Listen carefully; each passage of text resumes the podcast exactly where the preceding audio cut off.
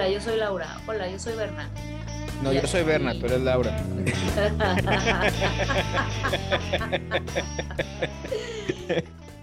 ¿Qué tal, Iván? ¿Cómo estás? Bienvenido a Todo Incluido. ¿Cómo andas? Uy, muy bien, emocionado.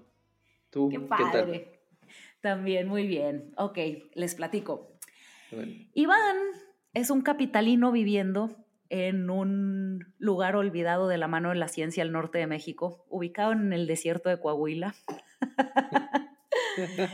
Eh, ¿qué, podemos decir eh, del currículum de mi queridísimo colega y amigo Iván? Es diseñador industrial de carrera y actualmente ejerce como barista y joyero de tiempo completo.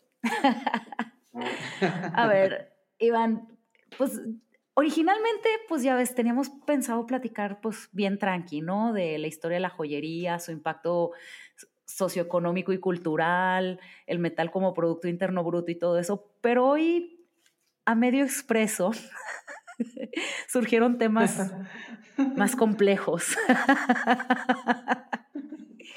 claro. Y, y quería, pues, por ejemplo, eh, no sé, ¿qué, piensas acerca de que platiquemos sobre, pues esto de la vocación?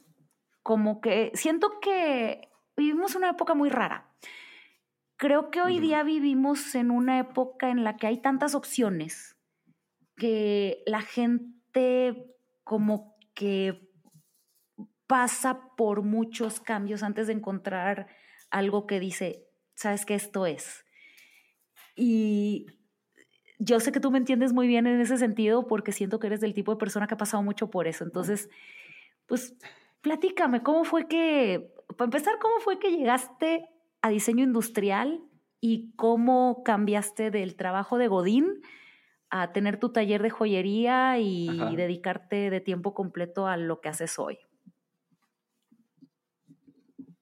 Ah, creo que es demasiado tiempo Ah, son muchos pasos. No fue fácil, no fue una decisión que yo tomara tan a la ligera. Ah, creo que hubo bastantes otras cosas que hubieron de por medio que me trajeron hasta acá. Y fue muy curioso porque desde la tarde estaba pensando precisamente esto, o sea, ¿cómo llegamos acá? O sea, sí me gusta mucho mi carrera, la amo, o sea, el diseño industrial desde que entré a la prepa, porque técnicamente yo soy técnico diseño industrial y licenciado diseño industrial, lo que yo buscaba era crear. O sea, desde siempre, siempre me había gustado a mí crear cosas, lo que fuera.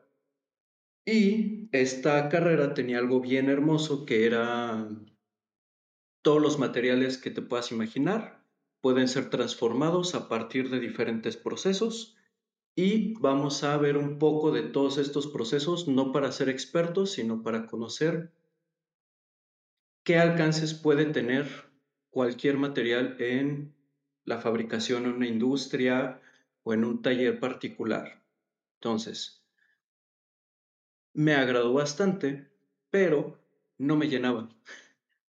Y era algo muy, muy divertido que nos ponían a trabajar con maderas, con plásticos, con resinas, vidrio, metales, metales, vaya, no preciosos, aluminio, acero, cosas bastante comunes.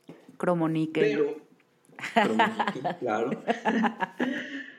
o sea, Cosas que son comunes de trabajar en la industria, nada del otro mundo. Pero no me llenaba. Era algo que es muy lindo. Eh, eventualmente me gusta mucho hacer proyectos en otros materiales que no sean plata y oro. Pero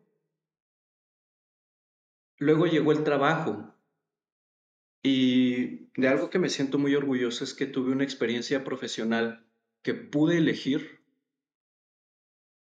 y que tuve los contactos adecuados para poder experimentar en muchas ramas. Y te estoy hablando de que hubo un tiempo que diseñé cocinas exclusivas sobre diseño. Ah, hubo otro tiempo que diseñé muebles, ah, muebles de exportación de diseñador. Ah, hubo otro tiempo que estuve trabajando en una industria de plásticos. Y el último trabajo formal que tuve ya fue en una empresa productora de joyería. Y eso fue más por capricho que por necesidad. Afortunadamente siempre pude elegir mis trabajos, pude elegir dónde quería estar y qué quería hacer. Y eso me facilitó experimentar diferentes áreas profesionales que van de la mano del diseño industrial aplicadas a un fin muy eh, lucrativo claro, pero también muy variado. Hay una cromática increíblemente enorme del diseño en la que técnicamente todo puede ser diseñado. Algún día le platicaba a amigos de la carrera, pues es que esto está bien divertido, puedo diseñar desde un lápiz hasta un avión. Qué padre. Claro, suena como súper versátil, que es lo que o sea, ya ves que yo te he platicado, mi hermana también es diseñadora industrial y también hoy día se dedica a otra cosa. Mi hermana hoy día se dedica a la música. Pero es, siento que de esas cosas, o vaya, de, esas eh, carreras que te proveen, como bien dices, de herramientas y de cómo emplear diferentes materiales para hacer cualquier cosa. O sea, cualquier cosa, literal, desde el lápiz hasta el avión, se me hace un súper buen ejemplo. O sea.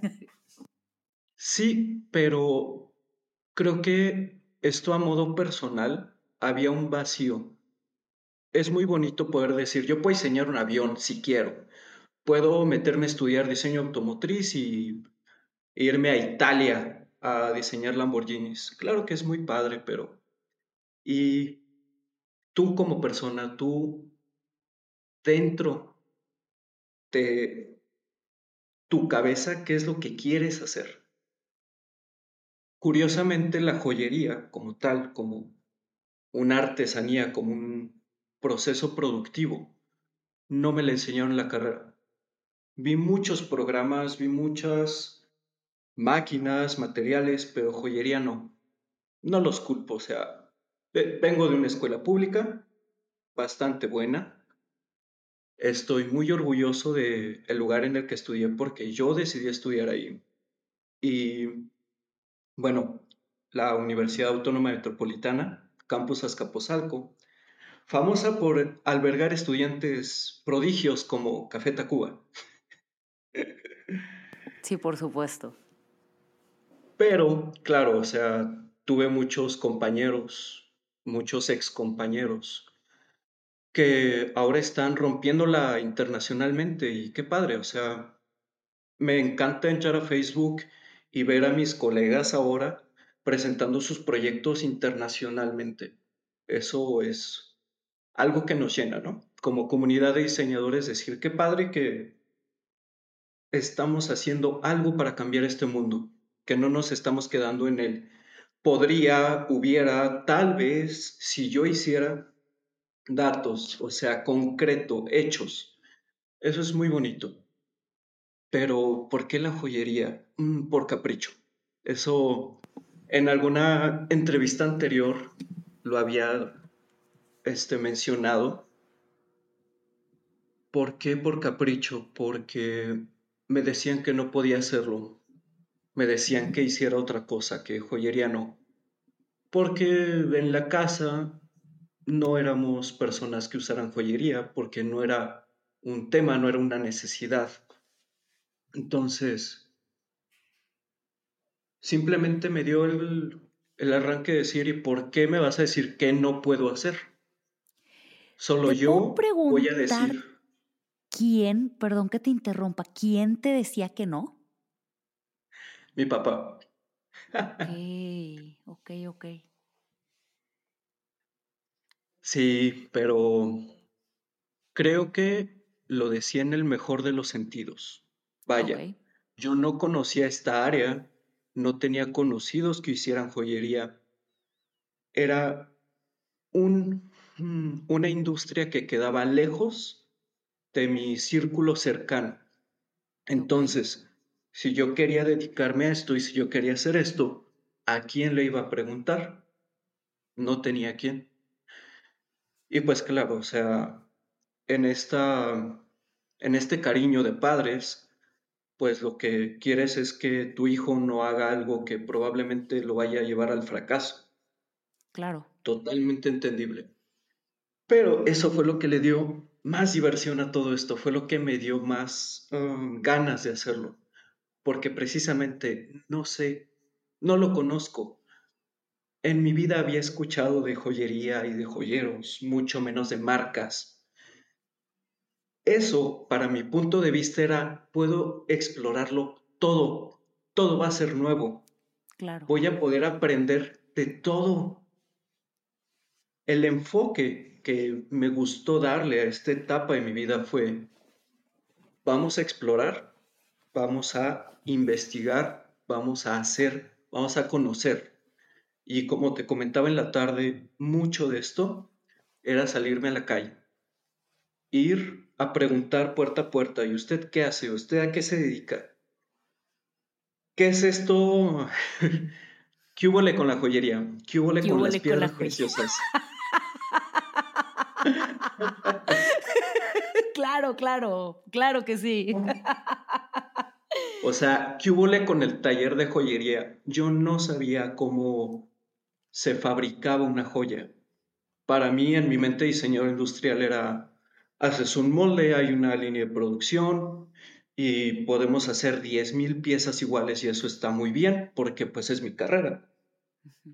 Pero ¿qué pasa con la exclusividad? ¿Qué pasa cuando tú quieres hacer piezas de colección? Cuando quieres hacer piezas únicas, que es ahorita mi fuerte. Cuando quieres hacer arte. Claro, o sea. Claro. La joyería es 90% arte y 10 producción. Ok. Tú puedes ser un fregón en la producción de joyería, puedes tener noción de los procesos, pero no sabes cómo conceptualizar una buena idea, cómo bajar un concepto a algo tangible y te mueres de hambre. Ok. Entonces, ¿qué nos llevó a este punto? ¿Qué me llevó a este punto? Simplemente preguntar, quitarme la pena de decir, es que no sé, es que, ¿cómo voy a saber a quién dirigirme, dónde ir, dónde no ir? me van a transear, porque la Ciudad de México es muy linda de visita, pero vivir ahí es tóxico. es tóxico en muchos niveles. sí. No lo quería decir, carnal. No, la verdad, o sea, yo soy muy sincero, o sea, me vine a vivir a la provincia porque no aguanté la toxicidad de la ciudad y soy muy feliz aquí. Uh, tengo tiempo para poder ser yo, que es algo que la ciudad te prohíbe. Tú eres uno más, tú eres un engrane dentro de esta gran máquina llamada Matrix, México, pero aún dentro de todo este ambiente tóxico, fue muy bonito encontrar mucha gente que me apoyara. Y sincero, ¿sabe qué, señor de piedras? No sé qué es una piedra preciosa, enséñeme y con mucho gusto la gente tiene la disposición. Es muy padre, ¿por qué? Porque también este es algo que no nos dicen, es que la joyería es una artesanía que si no se transmite, eventualmente va a morir. Y va a morir como un arte para pasar a ser otro medio de producción. Y todo lo bello, creo yo, tiene su toque de arte, tiene su toque de inspiración, tiene una, unos bellos errores detrás de esa aparente perfección. Que una pieza, hablemoslo, de alguna marca de joyería famosa, no quiero decir nombres, no tiene. Se ven frías, se ven rígidas. Cuando uno empieza a experimentar con los metales, con los procesos, con las piedras, cuando empiezas a juntar todo este rompecabezas productivo, nacen cosas mucho más interesantes que le van a agregar un valor. Y aquí sí, me gustaría mucho traer a la mesa a René Lalique, que a mi gusto es uno de los mejores joyeros que ha habido, porque no era tan ah, minucioso técnicamente como Fabergé, que bueno, Fabergé lo conocemos por los huevos de Pascua de la monarquía rusa. Ay, claro. Claro, claro. no, no, tenía el gusto de ponerle el nombre al artista, pero gracias. Fabergé. De nada, de con... sí. Aparte de sus hermosos huevos, también tenía, tenía métodos de producción muy interesantes. Fue el primer joyero que descubrió cómo perforar el vidrio sin que se estrellara. Ese método de producción se ocupa ahora y es muy simple. Hazlo bajo el agua. Sumerge tu pieza en agua, perfora y no se va a estrellar el vidrio. Sumerge tus hermosos huevos en agua.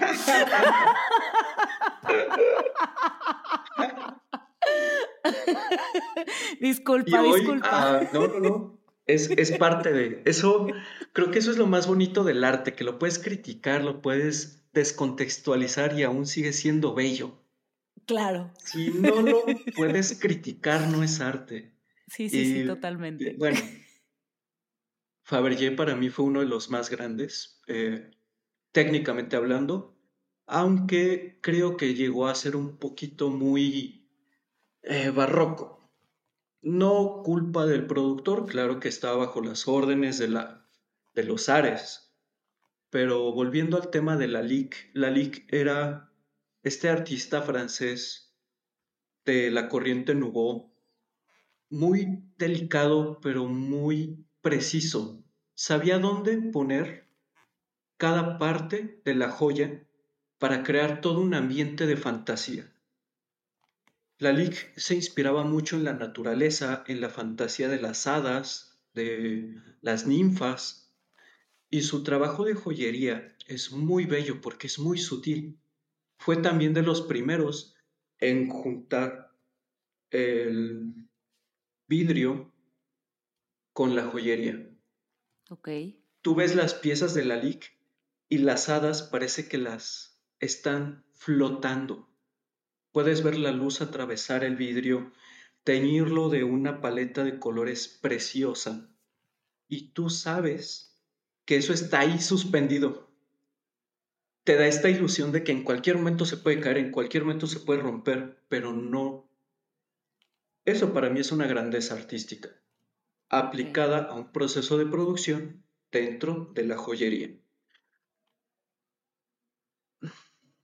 Y entonces nos ponemos a pensar que tal vez la joyería no se trata de producir en serie y vender por millones, sino de hacer statements.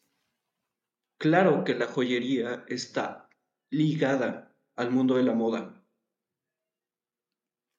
Todo lo que se ve en las pasarelas, que es parte de las tendencias, va de la mano con muchos creadores, creadores de ambiente, de accesorios, de calzado, y tiene un impacto profundo en la sociedad.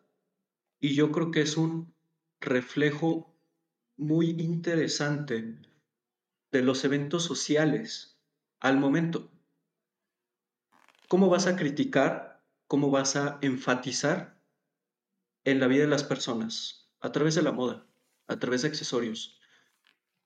Empiezas a darle a la gente una parte de pertenencia sin perder su individualidad. Y eso es algo que de otra manera sería muy difícil de hacer. Es muy fácil poder llevar un anillo, un dije, de algo que te representa y que los demás lo puedan ver y apreciar. Pero no lo vas a hacer tal vez con tu sofá o con una lámpara. Claro. Claro, claro, claro. Entonces, nosotros dotamos a los usuarios de esa individualidad, de ese statement. Yo soy, yo quiero ser esto, este es mi estilo, yo soy rebelde sin causa. Oh, totalmente. Híjole, es que acabas de hacer una observación tan, tan, tan clave.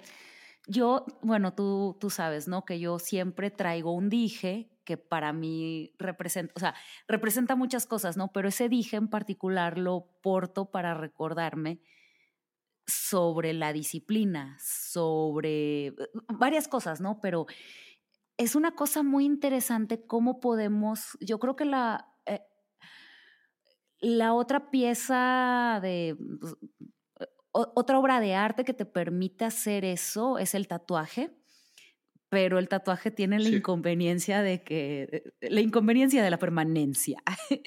es, claro. Eh, a, diferencia de ahorita, eh, ahorita traigo mi dije de la disciplina y quiero recordarme a mí misma de la disciplina y quiero estar súper, súper consciente y presente con mi propia disciplina, pero a veces tengo un dije que es una estrella de mar me recuerda, bueno, pues yo, yo nací en, cerca de una playa, entonces, pues como que el origen, ¿no? O sea, cuando me siento desarraigado, cuando siento, o sea, es una forma de conectarte con, contigo mismo, una forma de, más allá de crear un enunciado, crearlo para ti.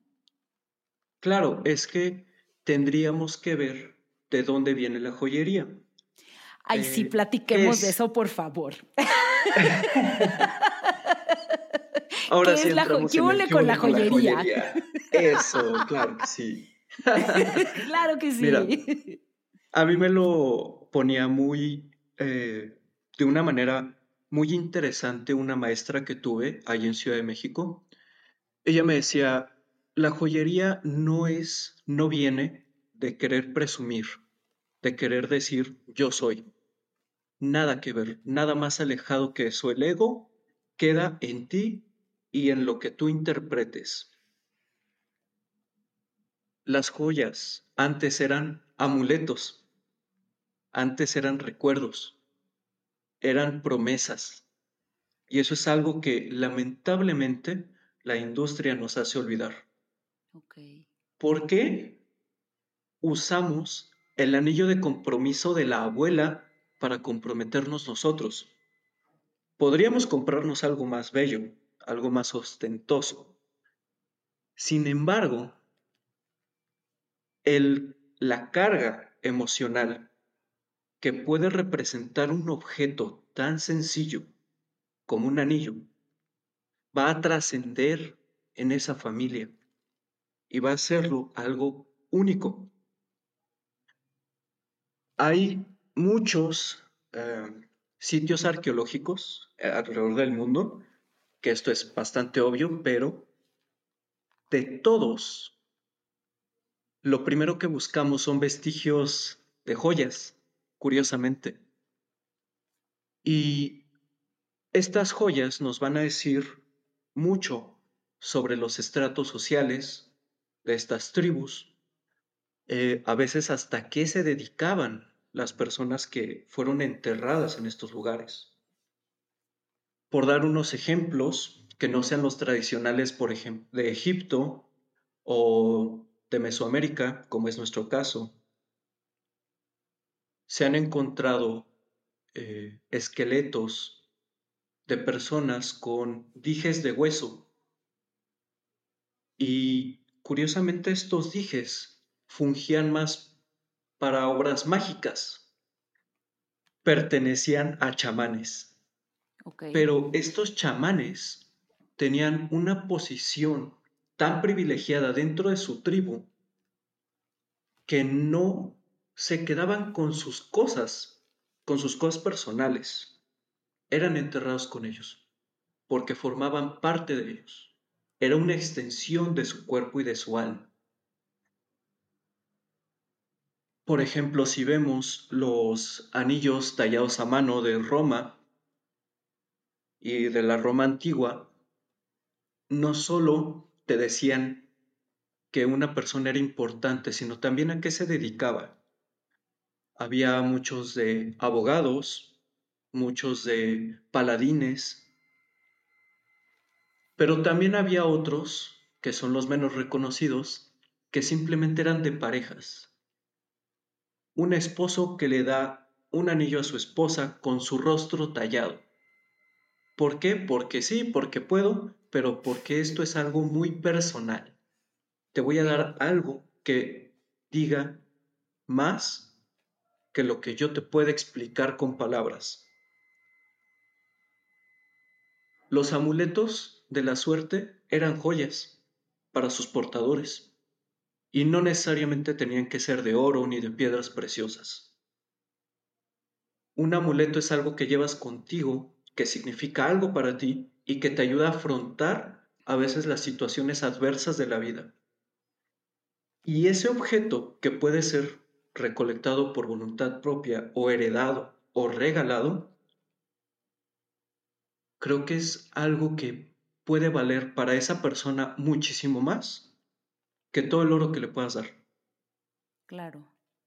Y es algo que tenemos hasta nuestros días y que se nos va, o sea, decimos, no, es que joyas es oro, es diamantes. Sí y no.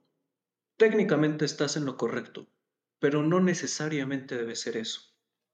Y en clases, eso es algo que me gusta mucho explicarles. No te sientas mal si tú no tienes la capacidad económica de comprar algo de oro. Preocúpate por lo que tú des, lo hagas con el corazón, porque eso va a ser un tesoro para la persona que lo reciba, aun si esa persona eres tú mismo. Claro. No, totalmente. O sea, mi, mi dije, el que no me quito ahorita, es, de latón, tú sabes, o sea, pero el otro día lo dejé en mi clase de yoga. Bueno, estaba yo, o sea, en llanto histérico de que no, mi dije, mi Saturno, Dios mío, ¿qué voy a hacer sin mi Saturno? Sentía que me habían, sentía que todos los dioses me habían dejado a mi suerte. pero me, me, lo guardaron y me lo regresaron, ¿no? Entonces todo bien ahí con mi Saturno, pero, pero claro, o sea, es no, es que claro, claro, es magia, es alquimia. Sí, pero acabas de tocar un punto neural en la joyería. La Dios, alquimia. Hermes Trimegisto. Hermes Trimegisto, carnal. sí. No, o sea. ¿Qué, hizo él en la joyería? ¿Qué, ¿Qué, aportó a la joyería Hermes Trimegisto?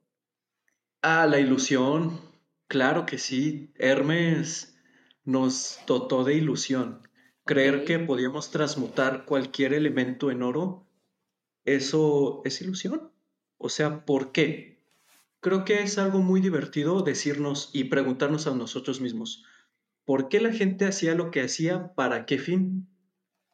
Hermes, dentro de muchas cosas, aparte de querer estafar al rey, quería intentar transmutar los elementos en oro, porque era el metal más preciado.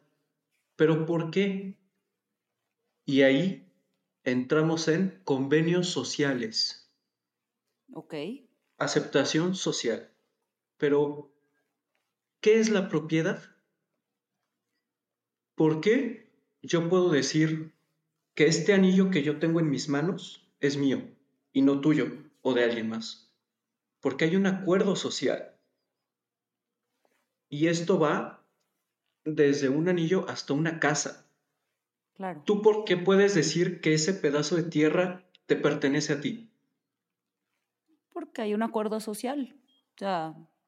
Hay un papel que dice Laura es dueña de este trozo de tierra. Y nada más. Algo que es muy común que suceda es olvidarnos que las cosas solo son prestadas. Todo, todo, todo. O sea, esto me lo enseñó una gran amiga. Toda cosa, objeto que esté en tu vida solo va a ser prestado durante un tiempo. Y el desarrollar un apego a esos objetos te va a hacer un attachment a ti mismo también. y vas a empezar a atarte a cosas. Y esto lo podemos llevar a niveles psicológicos muy profundos de apego emocional que eventualmente sublimamos en objetos. No quiero decir nombres. Por eso. Vamos a empezar con la piedra que me robó el duende. Vamos a empezar con eso. toco, toco. Pero, o sea, la pertenencia, el, el poseer algo.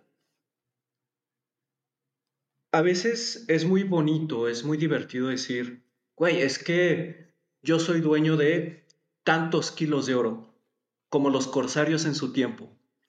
Es que el capitán Barbarroja poseía un tesoro incalculable, pero igual se murió. Eso es algo que se nos olvida. Esta persona vivió y murió y no pudo disfrutar de su tesoro porque vivía con un apego a decir yo soy rico porque tengo toneladas de oro. ¿Y de qué le sirvió? O sea, voy a citar el hiciera tan listo porque se murió. Aquí voy a citar, citar, una rola que dice uno no se lleva más que flores al cajón. Ciertamente, pues, sí. Pues sí. A mi bisabuelo le encantaban los tríos norteños. Curioso que yo me haya movido a las tierras familiares otra vez. Ok. Pero otra muy hermosa canción que nos dice, solo te vas a llevar un puño de tierra. Eso es todo. ¿Para qué acumulamos? ¿Por qué queremos sentir que poseemos todo cuando al final no te vas a llevar nada? Todo se va a quedar. Y ahí están, ahí podemos ver esos esqueletos, estos adornos, estas obras funerarias preciosas que tienen las posesiones de su momento de esa persona. Y no podemos saber si a lo mejor perdió una gran amistad o familia peleando por este tesoro que al final no se pudo llevar y que nos quedamos aquí y que se lo quedó un robatumbas en Egipto porque puede. Y Nada claro en contra del Museo Británico. No, no, no.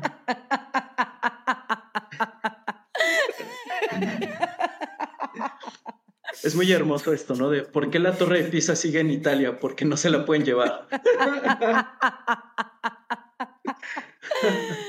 Ay, qué risa. Pero bueno, volvamos a la, Es, es este la pertenencia. A... la pertenencia. Sí, es muy lindo. Es muy lindo poder decir yo tengo esto, yo no tengo el otro, pero quiero, quiero tener un diamante rojo porque se me antoja y porque tengo la lana. Pero eso qué va a significar para ti? Creo que es más un capricho, que es más un berrinche propio, el decirnos a nosotros mismos, si yo no tengo joyas, no soy nadie, porque tenemos una presión social impresionante y ahora con las redes sociales exponenciada muchísimas veces más, que nos hace ilusionar con el éxito como alguien que tiene muchas joyas. Claro, hay muchos temas, hay muchos temas, yo me quiero enfocar en nuestra área, que es joyería, y lo vemos en todos lados. O sea, la corona británica tiene una colección de joyas hermosa, eh, de un valor incalculable por el lado histórico, por el lado de los metales, las gemas que tiene. Pero al final del día, solo es una interpretación de.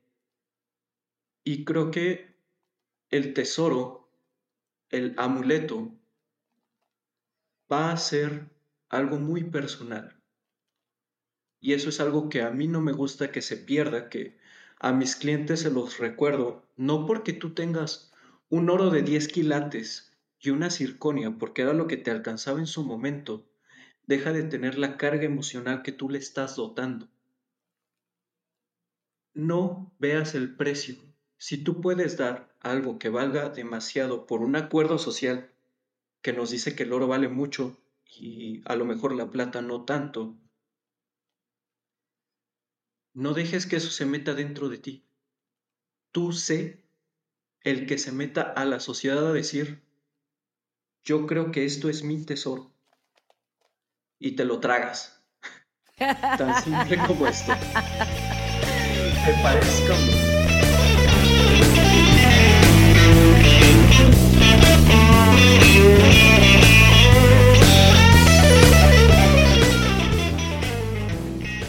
Mi nombre es Bernabé Mares.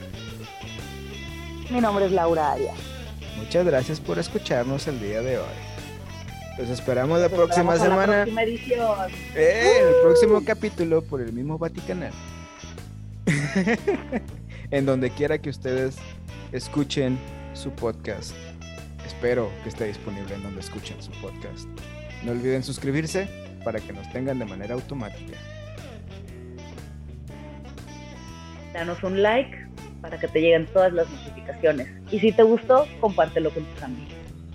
Y déjanos un review porque nos ayuda de alguna manera. No estamos seguros de cómo, pero sabemos que nos ayuda de alguna manera. Al menos a los apapachos al ego. Gracias.